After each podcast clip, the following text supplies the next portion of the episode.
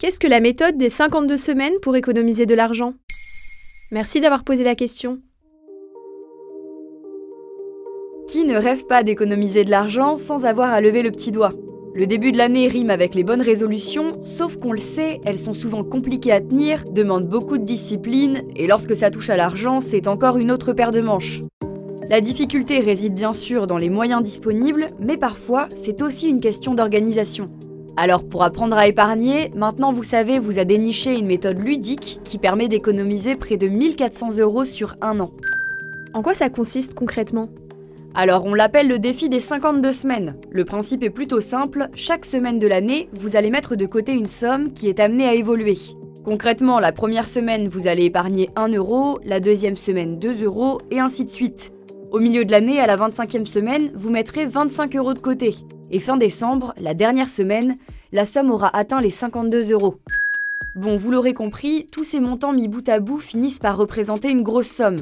À la fin de l'année, si vous avez été assidu et que vous avez bien respecté le calendrier, vous devriez avoir 1398 euros de côté. De quoi s'offrir de belles vacances ou de donner un gros coup de pouce pour les cadeaux de Noël. Et comment est-ce qu'on s'y prend? Alors cette méthode demande une certaine rigueur. On vous conseille d'imprimer ou de dessiner un calendrier qui vous permettra de mieux vous organiser. Ensuite, il est préférable de privilégier un seul moyen de paiement. Au début de l'année, il est tentant de mettre de côté les pièces qui peuvent traîner dans les poches.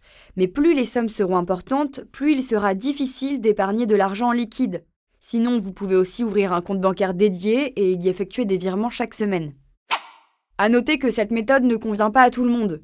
Au mois de décembre, il faut mettre près de 200 euros de côté, une somme importante.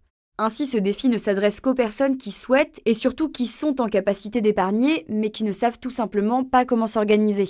Et pourquoi est-ce que je choisirais cette méthode et pas une autre? Le véritable atout de ce défi, c'est qu'il est progressif. Cette approche offre à ceux qui ne sont pas familiers avec la gestion financière une occasion de découvrir le pouvoir de l'épargne. L'idée est que de petites économies régulières peuvent s'accumuler pour former des montants significatifs. Dans la même veine, il existe aussi la méthode des 365 jours, avec d'encore plus petites sommes. Vous avez compris le principe, le premier jour vous placez 1 centime, le deuxième 2 centimes, etc. Ainsi, le dernier jour, vous mettez de côté 3 euros et 65 centimes. Ça ne paraît rien comme ça, mais cette approche vous permet d'économiser 670 euros à la fin de l'année. Maintenant, à vous de décider quelle méthode vous convient le plus. Voilà ce qu'est la méthode des 52 semaines pour économiser de l'argent. Vous souhaitez réagir à cet épisode? C'est possible et ça se passe sur Spotify. Vous pouvez commenter l'épisode et répondre au sondage du jour directement sur l'appli. Maintenant vous savez, un podcast Bababam Originals, écrit et réalisé par Joanne Bourdin. Si cet épisode vous a plu, n'hésitez pas à laisser des commentaires ou des étoiles sur vos applis de podcast préférés.